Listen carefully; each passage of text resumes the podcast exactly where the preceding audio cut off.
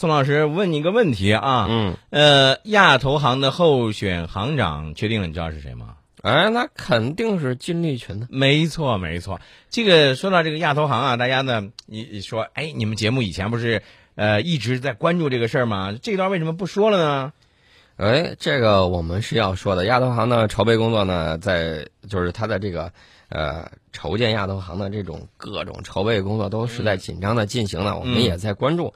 筹建亚投行基础设施投资银行第六次谈判代表会议昨天是在格鲁吉亚的首都闭幕。那么，亚投行各意向创始国，呃，以他共识的这种方式推选了金立群为亚投行的后任行长。嗯，那么并一致通过了亚投行初始阶段的这种预算。嗯，那么其实接下来啊，这次会议呢，就敦促各方要尽快的完成亚投行协定的国内审批程序了，对吧？没错。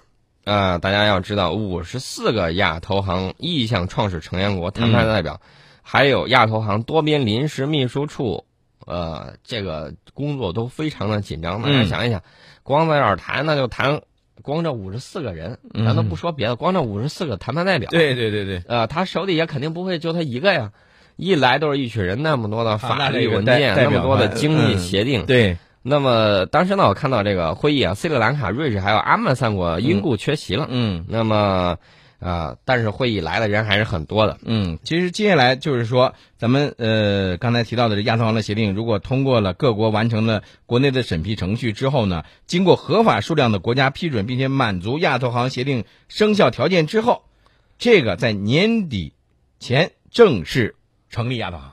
你看，从亚投行传出这个消息到现在，已经推选了亚投行的后任行长。嗯，呃，陈老师，咱俩也是在见证历史的过程啊。没错呀，我觉得很，我骄傲，很骄傲吧？嗯，我骄傲，很自豪。呃，昨天呢，有朋友问到了，说这个，嗯，韩呃朝韩局势之前那么紧张，呃，为什么说降就骤然缓解了呢？啊，对，因为你看，这个一方面呢是朝鲜方面呢解除了这个战时状态，对吧？嗯。然后呢，韩国方面呢是把那个这个扩音喇叭、高音喇叭给拆除了。对，嗯。那么应这个朋友的这种邀请啊，我们就说一说嗯啊。先说韩国方面，韩国舆论是这么觉得，说能够达成协议啊，有这么几方面的原因。嗯。首先，双方都有希望通过对话解决问题的强烈意愿。嗯。谁都不想把局势引向不可控的状态。嗯。而且朝方表现的比较积极。嗯。大家还记得不记得当时我说这个炮战其实表达的是很强的政治意味？对。为什么呢？当时去年的时候，朝鲜派了一个高级代表，嗯，到韩国去要谈，然后呢，美国特别紧张，世纪慌忙呢，派他的这个呃亚洲事务助理，这个美国总统的，当天晚上坐飞机就跑到韩国去了。这个美国最不愿意看到的就是这个朝鲜和韩国的这种和解，和解，因为什么呢？因为他的有这个私心呐、嗯，美国有自己的私货在里面。对。在二十号朝韩边境发生炮战之后啊，炮击啊，嗯，那么朝鲜方面呢，曾经致函美国总呃曾曾经致函韩国总统青瓦台，表达有意缓和缓和这种紧张局势，还有改善朝韩关系的这种意图。嗯，那么本次对话呢，也是朝鲜提出的，这是韩国的媒体这么说的。嗯，我们呢只先听他这么一面。对，嗯，我们再来看一下微信平台上大家呢这个发来的信息啊。这个可爱的像风一样自由说，刚才咱们不是在节目里头说到了，这国际油价不现在已经四十美元了一桶了吗？降到四十美元以下了，对吧？嗯，那说，哎呀，对自己来说那可是好事儿啊！这以后如果要是油价降了，可以多加两升油。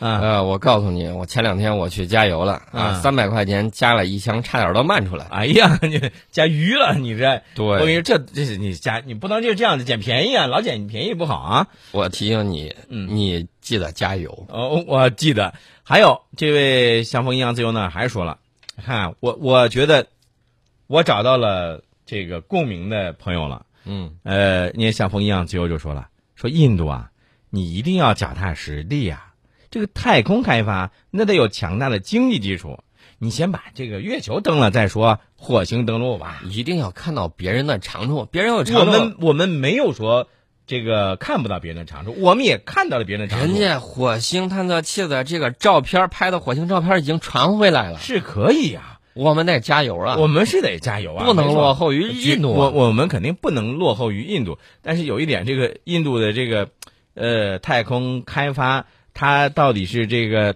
就这种昙花一现呢，还是后续的这个后劲儿？印度这个事儿，我我个人觉得还不好说。我觉得我们太空探测方面呢，可以把眼光放得更加长远一点。嗯，不光是说要稳妥的一步一步的走，嗯，呃，在这个大胆方面可以大胆一下。